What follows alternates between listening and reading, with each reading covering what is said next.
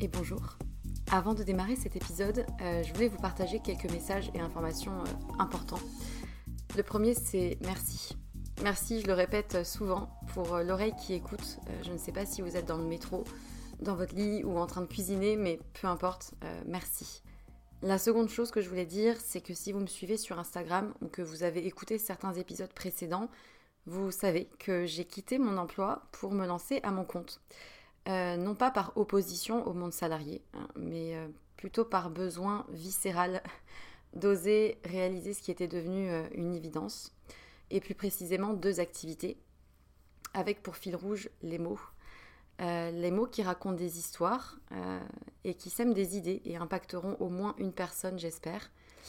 D'une part en tant que consultante en communication et stratégie de contenu, et rédactrice SEO, du coup, mention spéciale pour les sujets autour de la santé, de la psychologie, de la nutrition et de la sexualité. Euh, et ensuite les mots pour aider d'autres personnes à rayonner euh, par des suivis personnalisés réunissant mes connaissances en psychologie et en trauma, le tout infusé par une approche globale mêlant énergétique, tantra, polarité féminine et masculine, blocage émotionnel et outils somatiques sur lesquels je me forme depuis quelques temps. Et en vue de cette activité-là, j'ai créé un compte Instagram dédié et un nouveau podcast, Les mots c'est bien beau, aux côtés de Pierre Kessial. Et je serai infiniment reconnaissante si vous prenez deux minutes de votre temps pour répondre à un court sondage euh, qui m'aidera justement à m'aligner aux besoins et challenges d'un maximum de personnes et qui vous concerne peut-être dans votre vie personnelle pour proposer justement euh, des accompagnements réellement efficaces. Donc euh, vous avez les liens de l'autre compte Instagram et du sondage dans la description de l'émission. Donc merci infiniment si vous prenez ces deux petites minutes pour, euh, pour y répondre. Et pour terminer ce message, j'aimerais juste euh, vous dire une phrase qui, euh, qui réunit un peu tout, toute l'idée et tout ce qui m'anime. raconter une histoire, c'est surtout raconter celle de quelqu'un qui a besoin de l'entendre et qui sera galvanisé par l'énergie perçue à travers ces mots-là. Voilà, je crois que c'est un, bon résumé du fil rouge de ce vers quoi je vais et ce qui m'anime. C'est tout pour moi et du coup, bonne écoute.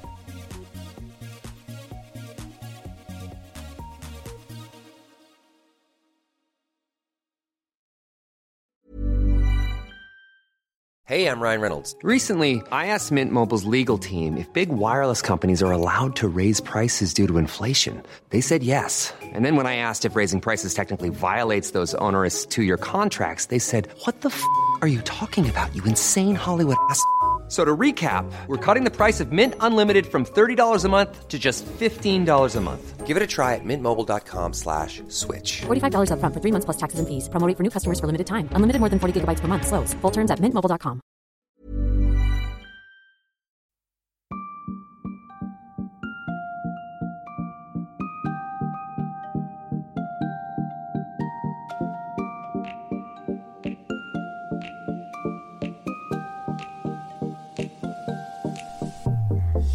Bonjour et bienvenue dans Sois sage et parle fort, le podcast pour oser, se changer, ne plus se conformer, se cultiver, créer, rire, parfois pleurer, défendre nos opinions, débattre de sujets et anecdotes variés. Je suis Marie et comme vous savez, j'ai décidé d'arrêter d'être trop, sage et de parler fort de ce que j'ai envie. Et aujourd'hui, je suis très heureuse de pouvoir enfin parler de yoga. Depuis le temps que j'en avais envie, j'ai enfin trouvé la femme avec qui en parler. Bienvenue Carole, euh, tu es professeure de yoga. Oui, et on se connaît, on s'est connus comment? Par Instagram, je on crois. On s'est connus par Instagram à l'origine. Je t'avais découvert par ton blog, Maman Yogi, puis Maman Prof de Yoga. Et puis je suis venue à ta retraite de yoga l'année dernière. Oui. Qui était avec euh, Faustine et Mélanie. Exactement, les deux autres Happy Yogis. Voilà, vous avez monté votre petit trio Happy Yogi Society. Et vous organisez une seconde retraite au mois de mai. Oui, tout à fait. Je ne ferai peut-être pas partie, mais c'était génial. Tu nous manqueras. Ah, je sais. Je... Donc on a décidé de faire cet épisode sur le yoga, sur euh, la pratique du yoga, pourquoi tu es devenu prof, qu'est-ce que tu faisais avant, qu'est-ce que ça a changé, etc. etc.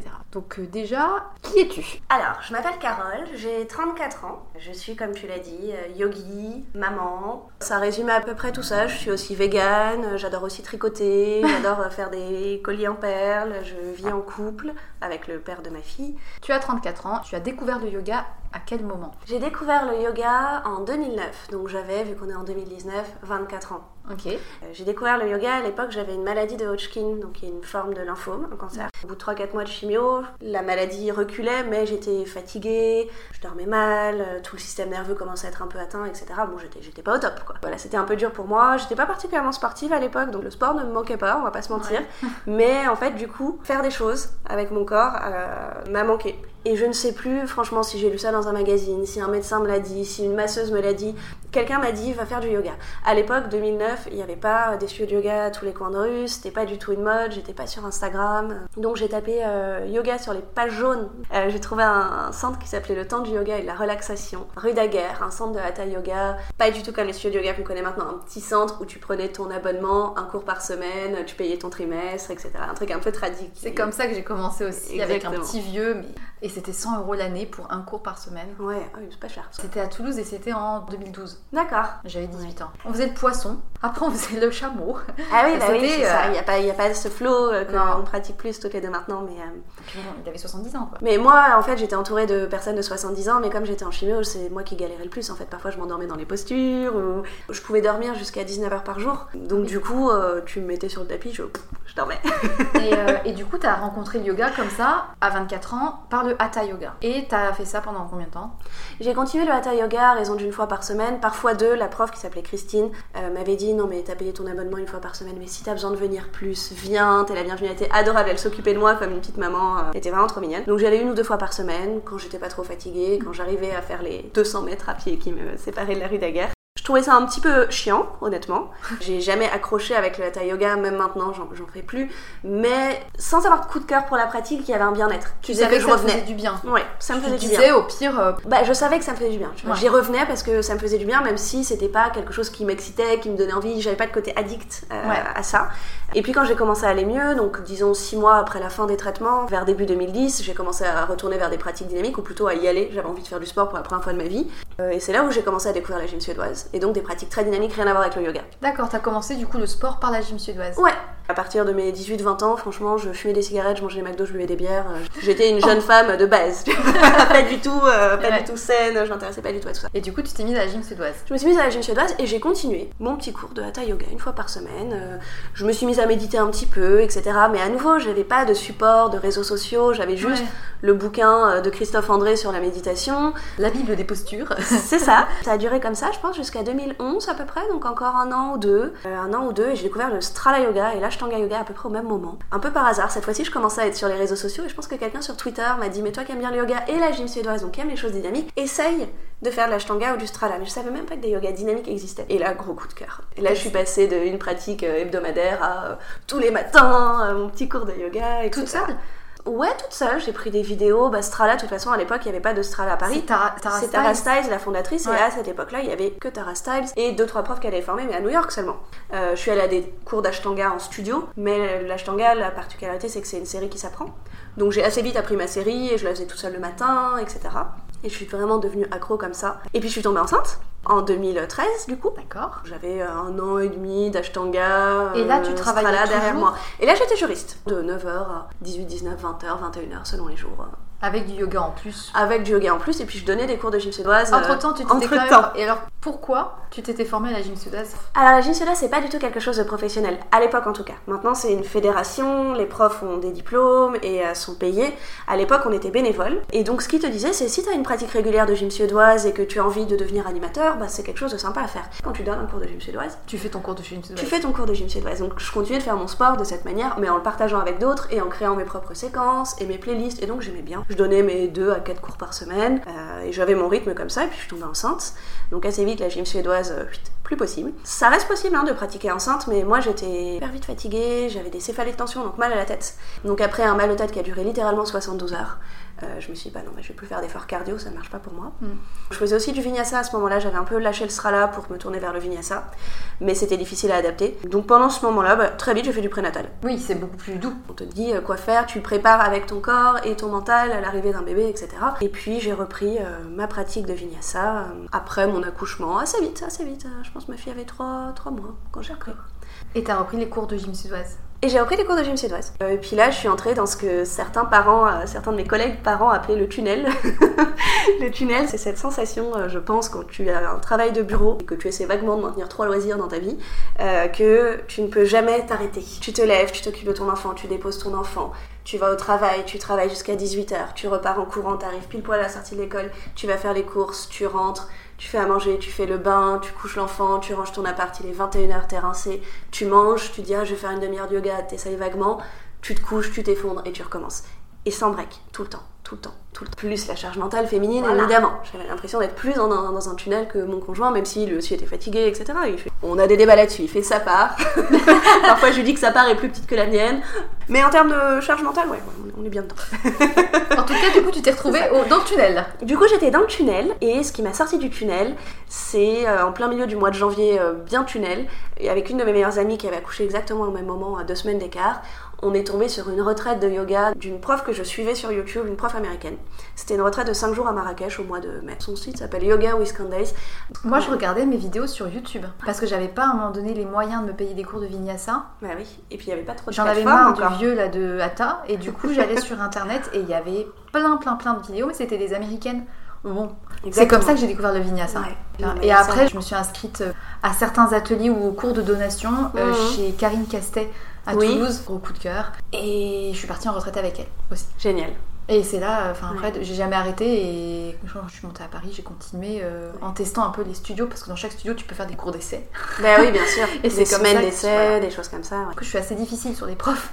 Enfin, genre, euh, tu sais, il y a des profs ça accroche direct et il y en mm. a d'autres, c'est non. Et encore plus par vidéo. Il y a la voix, euh, la manière dont on guide. Sur Yoga Connect, il y a de très très bons cours avec Tatiana. Donc du coup, tu as commencé comme ça. C'est comme ça que j'ai fait un tournant euh, où euh, j'ai décidé de m'inscrire à cette retraite-là. J'y suis allée avec, avec mon ami à l'époque. Et en rentrant, j'ai réalisé à quel point ça m'avait fait du bien de me reconnecter à moi. Ma fille avait 10 mois, 11 mois. Et j'ai eu envie de continuer euh, cette intensité-là. Du coup, c'était plus le format euh, retraite de yoga qui se présentait, mais le format euh, formation prof de yoga. J'ai cherché, alors à Paris, pareil, à l'époque, il y avait quatre pauvres formations, même pas. il y avait Gérard Arnaud. Il y avait une formation qui s'appelait les ailes du yoga, je crois. C'est une formation en 3 ou 5 ans d'Ashtanga. Grosso modo, c'était à peu près tout. Et sinon, le truc 200 heures en Thaïlande euh, Exactement. Mais moi, j'avais un enfant d'un an, donc c'était pas du tout une option de partir un mois au bout du monde. Donc du coup, euh, je voulais être à Paris et faire quelque chose euh, un week-end par mois ou ce genre de choses. Et la seule formation que j'ai trouvée en Vinyasa, et celle que j'ai choisie et qui existe toujours et que je trouve fantastique, je l'ai prise un peu par hasard, mais je suis hyper contente de l'avoir prise, qui s'appelle EFV, Expansion Freedom Voice, en me disant que j'allais ajouter à mes cours hebdomadaires de gymnasiologie, un petit cours de yoga, par-ci, par-là. J'allais juste donner un cours en plus parce que j'ai envie de partager ça aussi, mais c'était surtout pour moi. Tout en continuant à être juriste. Tout en continuant à être juriste et aller chercher ma fille à 18h30 tous les jours. Et en faisant à manger et les courses. Ça. Donc là, j'ai un peu creusé plus le tunnel en fait. et tes cours avaient lieu le soir? Non, alors en fait, c'était les week-ends. D'accord. Donc c'est mon conjoint qui a accepté euh, d'être complètement en charge de sa fille euh, un week-end par mois, c'est-à-dire du samedi matin au dimanche soir. Euh, je ne suis là pour personne. Après, moi, j'avais d'un mois sur l'autre euh, l'obligation de pratiquer au moins en studio deux fois par semaine. Donc essayé de caler ça à 7h30 du matin ou euh, sur ma pause déjeuner. Et j'avais aussi euh, la nécessité de retrouver un petit groupe, on était répartis un petit groupe d'élèves qu'on appelait les small group. Une fois par semaine, on travaillait ensemble. Et dans mon small group, il y avait Faustine, Mélanie. Et Faustine, Mélanie et moi, ça a été le, coup de cœur. Le coup de cœur, le coup de foudre. Super copine. Exactement. et donc, gros coup de cœur amical, gros changement de vie. L'année était intense, puis je suis sortie là diplômée de, de yoga sans jamais me dire que j'allais quitter mon job. J'avais, euh, j'avais deux bacs plus 5, 10 ans d'expérience, un poste de catégorie A dans la fonction publique. C'était débile de démissionner. Et pourtant, bah, en 2017, j'ai démissionné. wow. Et t'as décidé ça, euh, ça a dû quand même cogiter un peu avant que ça se fasse. Ça s'est fait presque tout seul, mais évidemment, il y a un moment où pour franchir le cap, euh, tu cogites, tu doutes. Euh, j'ai passé des mois à cogiter, à douter, à pas oser. Euh, ça s'est fait assez tout seul parce que mon cours hebdomadaire de yoga que je comptais donner s'est vite transformé en 3-4 cours. Et à un moment, quelque chose a. Une dynamique s'est inversée dans ma vie. L'impression que je donnais du yoga en plus est devenue l'impression que le temps que je passais au bureau m'empêchait d'aller travailler et faire des choses utiles et donner des cours de yoga. Qu'est-ce que tu ressentais comme plaisir à donner des cours en fait La raison pour laquelle ça me semblait être un travail, vraiment, parce qu'il y a donner des cours pour le plaisir et pourquoi tu voudrais que ce soit ton travail plutôt que ce que tu fais actuellement? Le plaisir que t'en tires, c'est vraiment, je trouve, celui du partage, de l'énergie que tu partages, le plaisir de sentir que tu aides les gens, euh, ça me donnait l'impression d'avoir une profession qui avait du sens, Qui était utile. qui était utile.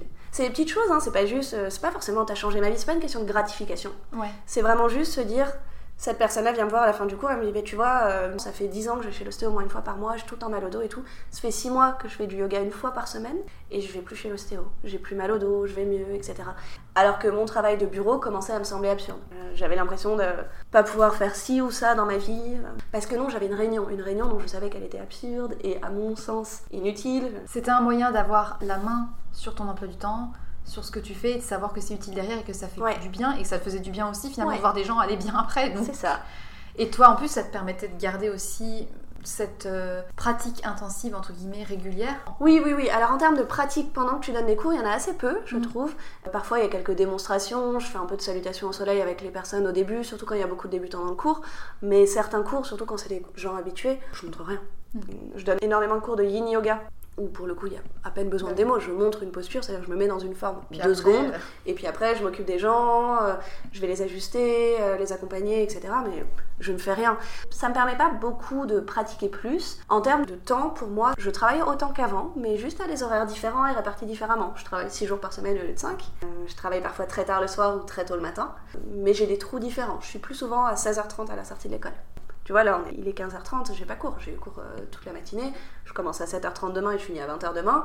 Donc c'est différent. C'est T'as des temps différents, t'as une Ouais. organisation différente, ton niveau de vie, parce que c'est ça aussi qui Oui. devait être la question, c'est tu es en couple donc t'avais la sécurité financière de ton compagnon. Ouais. Euh, on a cette image très euh, brillante du yoga, du Mhm. monde du yoga, les jolies filles en super souple avec un super legging machin, qui gagnent de l'argent, qui font des cours à droite à gauche, qui sont trop bien foutues, mais la réalité, elle est peut-être pas là. La réalité, c'est que ben, le coût de la vie, il est quand même là et qu'un studio où tu payes peut-être ton cours 20 euros, ben, le prof, au final, il n'est pas payé pareil. Enfin, Non, non, il n'est pas payé 300 euros pour donner un cours. voilà. Euh, la première chose, c'est est-ce que c'est différent si on est célibataire et en couple? Oui, mais pas forcément toujours dans le même sens. Selon ce que tu as appris, la sécurité de l'emploi n'est pas quelque chose qui compte pour toi. C'est vrai que pour moi, c'était quelque chose euh, avec quoi j'avais toujours vécu. C'était vraiment passer dans un autre domaine, de quitter ça. Mais il y avait la sécurité de l'emploi de mon conjoint, qui lui porte aussi un nouveau poids qui est euh, je peux pas perdre mon job. Même si je gagne bien ma vie maintenant. Je gagne, euh, mais je gagne à peu près, peut-être pas moitié moins, mais euh, allez, je gagne peut-être les deux tiers de ce que je gagnais avant. Maintenant, pas les premiers mois. Euh, forcément. Forcément, les premiers mois, ça va être un petit peu. C'est ça, c'est un peu différent. Et, mais ça dépend de quoi tu pars. Ça dépend C'est ça. de- les trois quarts de ce que je gagnais avant, c'est pas mal, tu vois, ou les deux tiers, ou la moitié même, c'était c'était Parce déjà que pas mal. partais de beaucoup. Parce que je partais de beaucoup. Selon ta situation de base, ça peut être quelque chose d'assez confortable, hein, de, Oui. de- de devenir prof de yoga et de réaliser que tu peux gagner euh, plus que le SMIC euh, dès ton premier mois, si tu travailles beaucoup, que tu as beaucoup de contacts, euh, etc. Mais à nouveau, ça dépend de qui tu connais. Parfois, ça dépend de ta Dans chance. quel studio tu tombes, si tu te fais Exactement. connaître, Si tu te fais connaître, si tes cours fonctionnent bien, si... euh, si t'es bon, tout si simplement. t'es bon, probablement, si tu es prêt à travailler beaucoup. Euh, Moi, au début, c'était pas un rythme reposant. Euh, Au tout début, j'avais pas de cours. Les studios, ils te donnent pas de cours de 19h comme ça. hein. C'est c'est leur créneau phare où il y a que les Mm. Ah. profs connus, les, les week-ends, les 19h, les pauses déjeuner, c'est des gros créneaux. Donc au début, tu vas avoir des créneaux de 7h30 du matin parce que, oh bah je te connais pas, je tente. Moi, je me levais à 6h tous les matins. Testeur pour, euh, pour savoir si tu tiens et savoir si c'est vraiment ta vocation. Oui, oui. Euh, J'avais des cours à 16h qui étaient souvent annulés parce qu'à 16h il s'avérait qu'il y avait personne. Ça m'arrangeait parce que moi je voulais pas travailler tous les soirs. J'ai un Bah enfant oui. en bas âge, je préférais être chez moi le soir. Assez vite, c'est quelque chose que j'ai changé cette année. Je donne plus qu'un seul cours le matin, donc j'ai commencé à accepter de travailler le soir. T'es célèbre maintenant.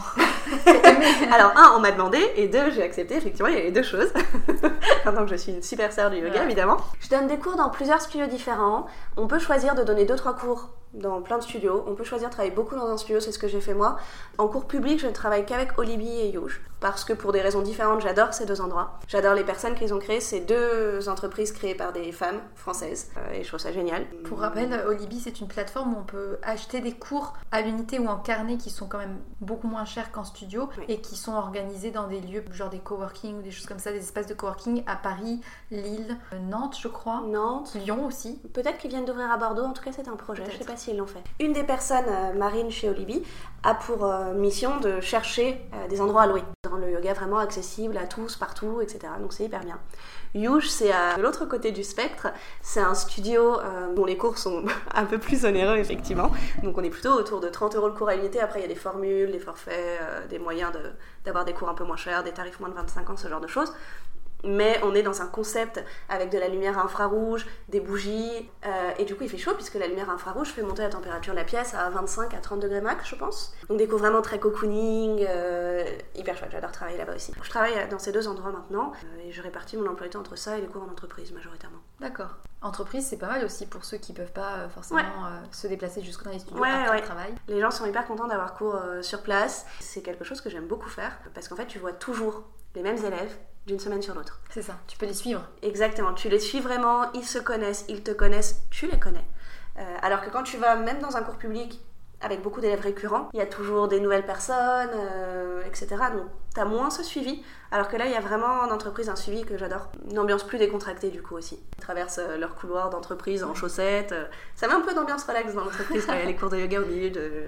Est-ce que tu penses pas qu'il y a aussi euh, toute une tendance yoga? Parce que bon maintenant il y a beaucoup beaucoup de profs de yoga, Mhm. il y a beaucoup beaucoup beaucoup beaucoup de cours de yoga et il y a cette tendance yoga, enfin genre il n'y a pas une semaine sans qu'il y ait un magazine qui en parle, Bien euh, sûr. ça et en plus maintenant c'est twisté à la sauce fitness, c'est twisté à la sauce euh, fille super canon, super legging, Mm. super bien foutu.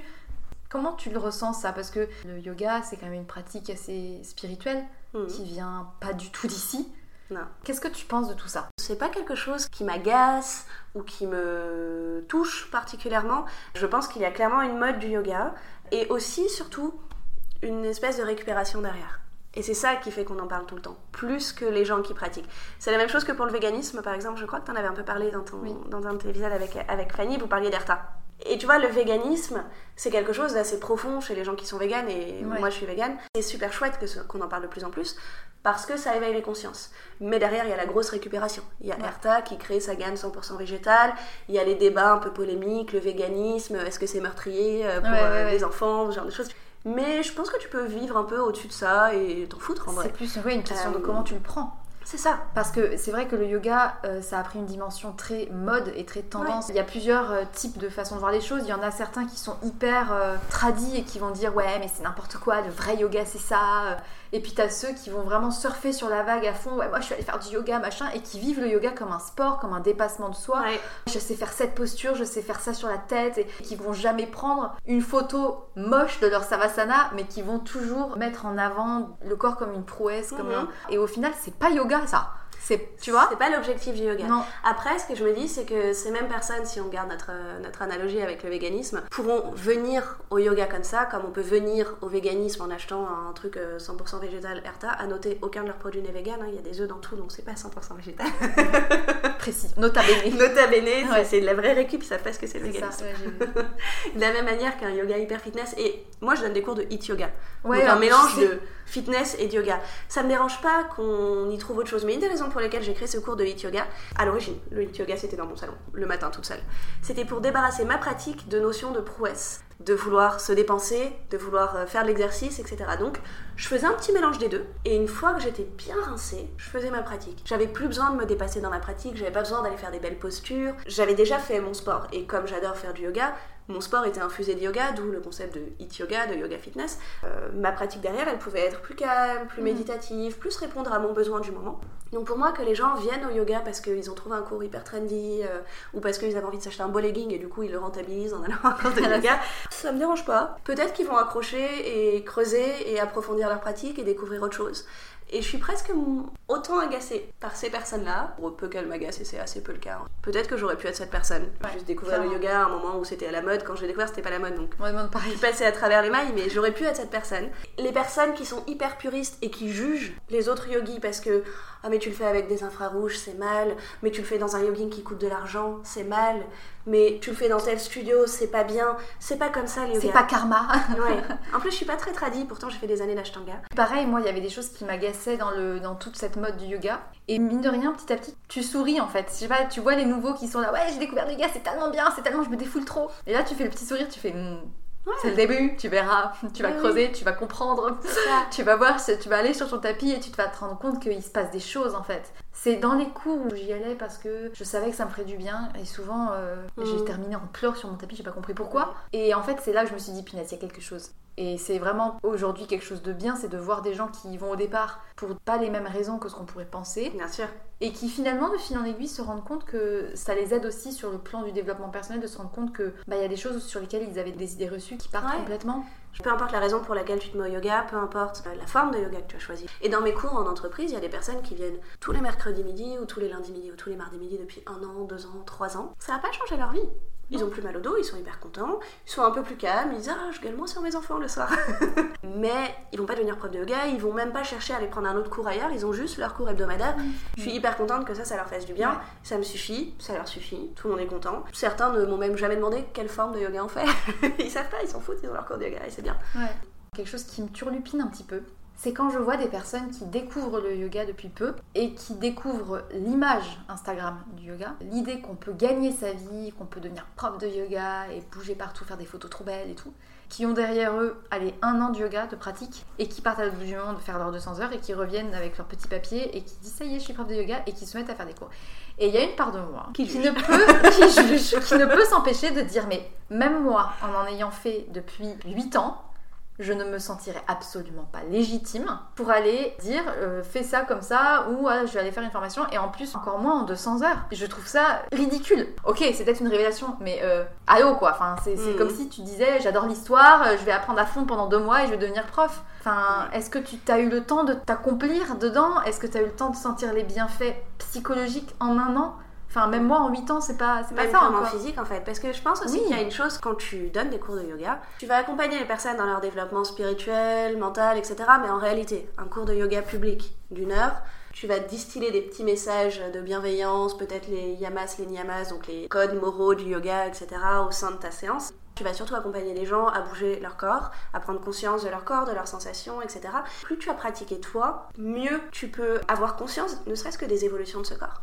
Quand tu as pratiqué de tes 18 ans à 28 ans, 25 ans à 35 ans, 40 ans à 50 ans, tu as ajusté ta pratique au fil des années, au fil des besoins, une grossesse, une maladie, une jambe cassée, une baisse d'énergie, un deuil. Tu sais qu'est-ce qui fait du bien quand, comment. Tu sais qu'est-ce qui est apaisant quand t'es stressé. Tu sais aussi que tu ne sais pas grand-chose. Tu sais aussi que tu, Tu ne sais, sais que pas ça change tout et que tu peux être surpris. La réponse à ta question, elle n'est pas si simple que ça. hein.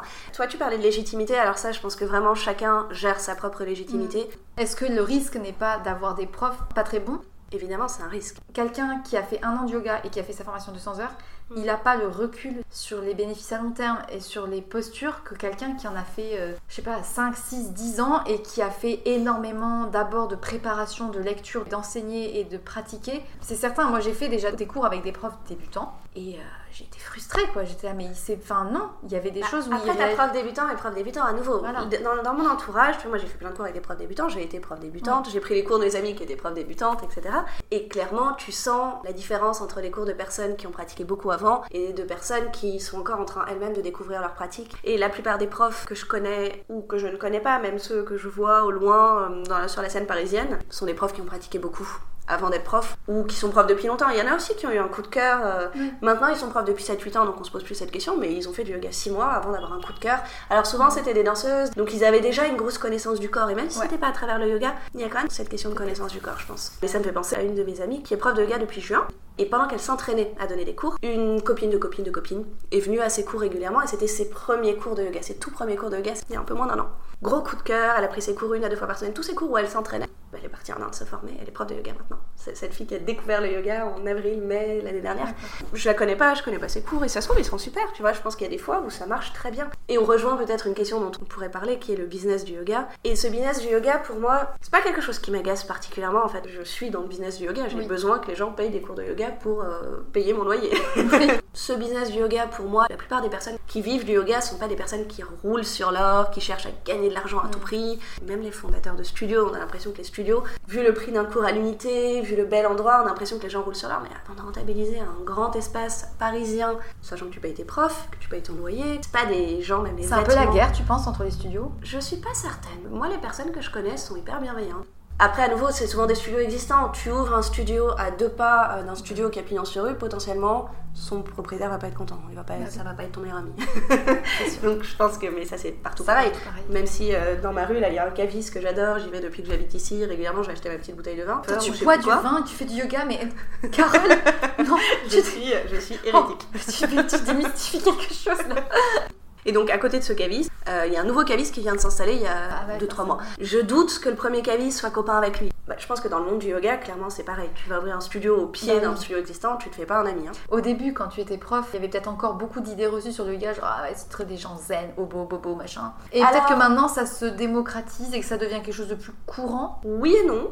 Euh, potentiellement oui, plus courant, mais tu gardes certaines étiquettes. L'étiquette Instagram, l'étiquette euh, Bobo qui mange des tartines à l'avocat, l'étiquette euh, Mange des graines. mange des graines, l'étiquette est forcément vegan, tu bois pas d'alcool. Mais il y a une part aussi de, pas, pas de vrai, mais dans le sens où quand le yoga se met à avoir de l'importance dans ta vie, je pense qu'il y a aussi pas mal de choses qui sont remises en question Bien dans sûr. la manière que tu as d'aborder l'argent, la consommation. Bah, quand tu regardes les codes moraux du yoga, il y a le fait de ne pas désirer, de Ouais. ne pas vouloir surconsommer notamment, de ne pas vouloir tout posséder, etc. Euh, Il y a le fait de ne pas voler, et ça, ça a un côté vraiment assez écologique aussi, on peut le voir de plein de manières, hein, tous ces Oui. principes. Ne pas voler euh, aux autres, en fait, en gaspillant, le gaspillage Mhm. est une forme de vol, la non-violence. J'avais une question aussi, les hommes. Hmm. On n'en voit pas beaucoup dans les cours. On n'en voit pas tant que ça, alors que c'est vrai que quand à l'origine en Inde, les charrettes étaient interdits aux femmes. C'était une pratique d'hommes pour les hommes. Les femmes ont commencé à être admises, mais pas quand elles avaient la règle parce qu'elles étaient impures. Et en tout cas, quand c'est arrivé en Occident, c'est arrivé sous une forme assez différente que moi je ressens pas forcément. J'ai pas l'impression de vivre dans un milieu de business de yoga. J'ai pas l'impression de vivre dans un truc hyper à la mode. J'ai l'impression d'avoir des gens normaux en cours. Mais il y a pas beaucoup d'hommes parce qu'il y a cette image. Et après, il y en a quand même de plus en plus souvent. Là, cette semaine, je pense que j'ai eu un seul cours sans hommes.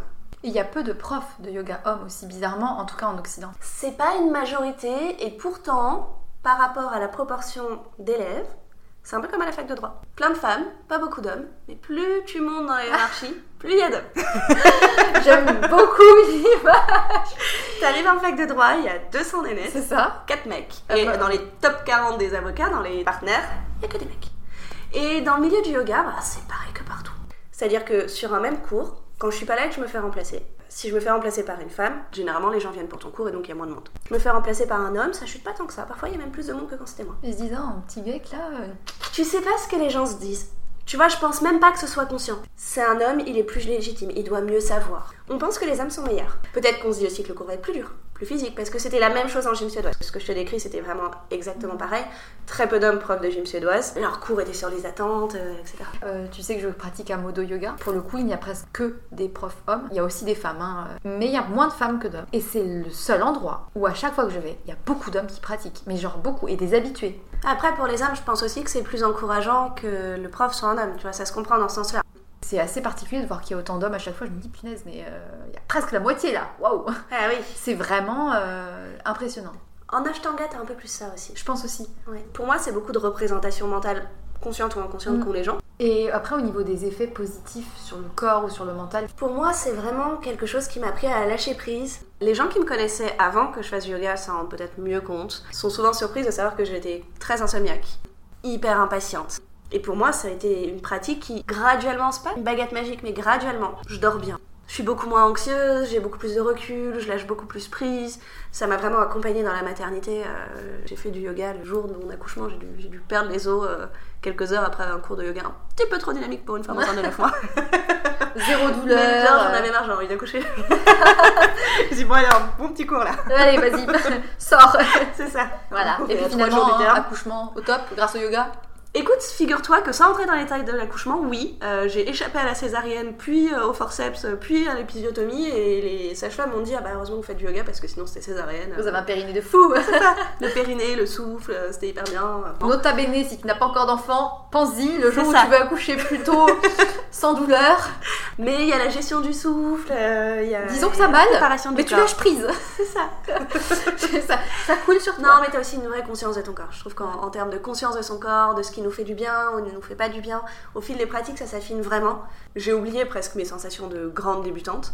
Mais parfois, quand je vais voir quelqu'un dans un cours, surtout en cours de yin yoga, donc c'est une pratique très statique, très immobile, je cherche pas du tout d'engagement musculaire. Il y a vraiment zéro compète. Ça a vraiment, moi, changé ma pratique, changé ma vie, de découvrir le yin yoga, de devenir prof de yin yoga et maintenant formatrice de yin C'est yoga. des postures qui sont maintenues très longtemps dans une dynamique très passive. Dans une dynamique passive, à la différence d'un yoga restauratif, il y a quand même une sensation. En restauratif, tu vas mettre plein de coussins, plein de machins pour être juste bien. En yin, t'es pas toujours au top de ton confort. Tu as une sensation qui est plus ou moins présente et en fait on cherche à appliquer vraiment un stress sur des tissus. Mais en tout cas, tu vois, je parlais de conscience de son corps. ça. Quand je vais moi voir un débutant euh, dans, un- dans une de ses postures, je lui dis est-ce que tu sens la posture à tel endroit? Telle posture vise à avoir une sensation sur l'extérieur de la hanche droite, peu importe. Et les gens parfois te regardent, te jettent un regard vide. Sens tu- pas. Tu sais, ils sentent pas, ils savent pas ce qu'ils sentent, ils savent pas où est leur hanche, Ouais. ils sont perdus dans leur corps.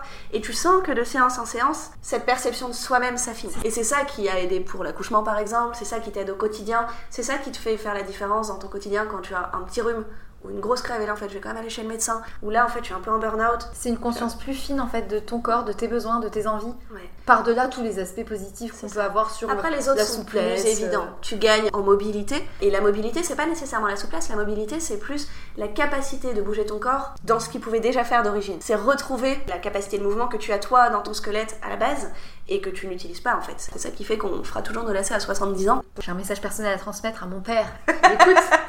Et ça fait depuis un an, deux ans, trois ans que je l'entends dire un jour je me mettrai au yoga parce que, parce que ça me ferait du bien. Et ça fait depuis mais, plusieurs années que je l'entends dire un jour je me mettrai euh, au, au- au yoga.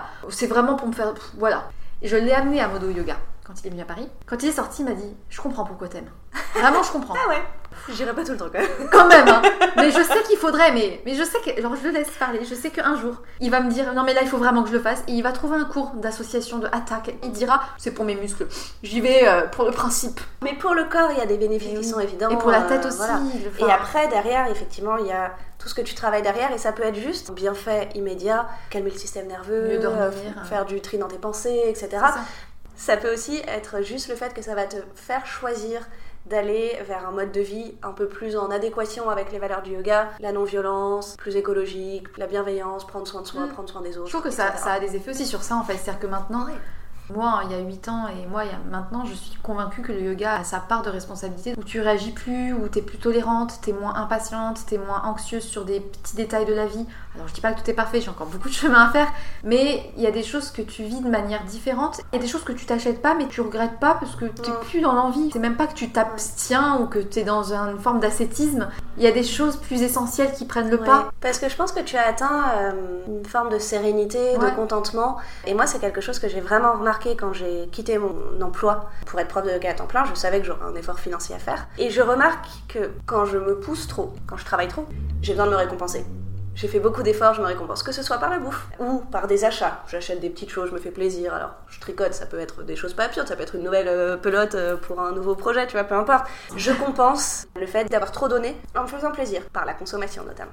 Quand je suis devenue prof de yoga, je savais que il allait falloir que j'arrête de dépenser. Moins de resto, moins de petits plaisirs, justement, d'achat. euh, Moins de choses inutiles, on va dire, parce qu'il Moins y aurait consommation, des priorités. clairement. Exactement. Et franchement, pendant un an, un an et demi, ça m'a pas du tout manqué. J'ai pas le temps d'aller au resto, de toute façon, je travaille tous les midis, tous les soirs. T'as pas le temps d'aller dépenser des Je vais assez peu au restaurant, mais parce que juste avant, j'avais passé une matinée de boulot atroce et tout, j'avais envie de me faire un, un petit déj cool au resto avec mes collègues, tu vois. Ce mois-ci, j'ai beaucoup travaillé, j'ai donné une formation de 50 heures en plus de mes cours, en plus de mon enfant. Bah, je me suis acheté pas mal de trucs. Parce que je me suis poussée. À une époque, en ayant les moyens que j'ai actuellement, je me serais peut-être sentie euh, coincée ou frustrée, Ouais. peut-être un petit peu. Et maintenant, j'en tire presque un contentement de savoir que j'ai pas forcément le choix, que bah non, du coup, j'ai pas les moyens. Donc en fait, de toute façon, il y a même pas la question à se C'est poser. pas une option. Et en fait, j'en tire presque un contentement de me dire bah non, j'ai une veste qui me tient chaud pour l'hiver. C'est un- aussi c'est un- s'éloigner de la société de consommation. C'est Et ça. c'est ça qui est rigolo, c'est que on parlait du yoga hyper à la mode, euh, du yoga qui entraîne à consommer avec plein de vêtements, Alors plein de fait, trucs. Et en réalité, plus on en fait, plus on note dans ce mode de vie, et plus on s'éloigne ça. de ce besoin de consommer, parce qu'en fait, on a juste besoin d'être bien dans nos vies, dans notre corps. Il y a pas tant de business malsain de yoga. Je pense qu'il y en a, mais c'est souvent plus de la récupération. C'est des marques qui existaient depuis très longtemps, qui se sont lancées sur le créneau yoga parce que c'est à la mode. Mais c'est pas les jeunes marques de yoga françaises qui euh, sont des requins. euh.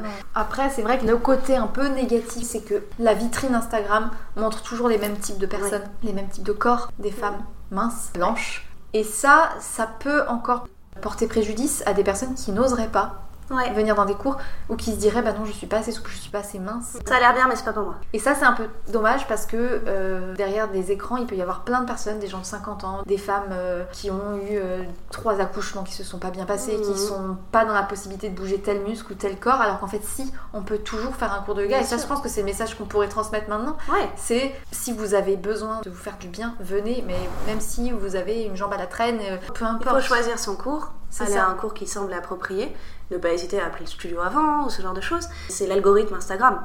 Les gros comptes, et c'est aussi une demande du public. Les comptes de belles femmes blondes, euh, jeunes, musclées, sans enfants de préférence, ont un million d'abonnés. Par hasard, un corps super bien foutu, inatteignable et des photos super bien belles. Et ben, derrière mais parce que c'est leur boulot. Souvent, elles sont photographes, elles adorent ça, ou elles ont un mari ou une amie photographe. euh, c'est des photos Voilà. pro hein, qu'elles mettent, c'est Ouais, pas le, le petit compte euh, machin. C'est pas le handstand du matin, les cheveux ébouriffés quand tu sors de ta douche. Non. Non, Non, non. Parce que ça, c'est la réalité. Mais après, tu vois, dans mon entourage, il y a quand même plein de profs de yoga qui ont un compte Instagram comme le mien, pas très gros, avec euh, entre euh, 500 et 3000 followers, qui véhiculent plutôt cette image-là du yoga, la nôtre. Oui. Le yoga en pyjama dans ton salon avec la luminosité pourrie et ton gamin qui te saute sur le Et dos de ta posture. De se dire qu'il y a encore des comptes comme ça qui montrent la vérité parce que il faut pas oublier. Cette vitrine, c'est une vitrine. La vitrine que tu vois, c'est une vitrine. C'est un magazine. Les comptes un à 1 magazine. million de. Imagine que tu es devant ton un L et que tu te dis c'est impossible d'avoir un corps comme ça, c'est photoshopé. Mais c'est pareil, Instagram et les headstands parfaits, ça a demandé peut-être 50 prises derrière, beaucoup d'heures d'entraînement. On connaît pas la vie des gens derrière et ça Mm. veut pas forcément dire que parce qu'elle fait son handstand et qu'elle est bien foutue, qu'elle est heureuse. Mais après, si tu cherches bien sur Instagram, tu vas trouver tous ces petits comptes Ouais, de profs de yoga ou de pratiquants, c'est sur ça que femmes, hommes, blancs, noirs, toute race, toute euh, ethnie, Hétéro, euh, tout âge, euh, toute orientation sexuelle. Et il y a tous ces gens qui font du yoga et qui promeuvent plein de valeurs et c'est les comptes qui sont les plus intéressants à suivre. C'est ça. Après, moi, je suis deux, trois gros comptes. Pas plus que ça, et c'est pas des sources d'inspiration pour le ça. yoga. Et d'autant plus que je ne crois pas au practice and all is coming, je ne pense pas que tout le monde peut faire le grand écart. D'un point de vue purement squelettique, tous les corps ne peuvent pas faire ça. D'un point de vue, si tu commences à 50 ans avec tel squelette, peut-être que tu feras jamais le grand écart. Et ça veut pas dire que tu peux pas avoir une pratique ressourçante, qui te convient, qui te fait du bien, qui va te faire dormir la nuit, etc. Et pour moi, le but, il est là.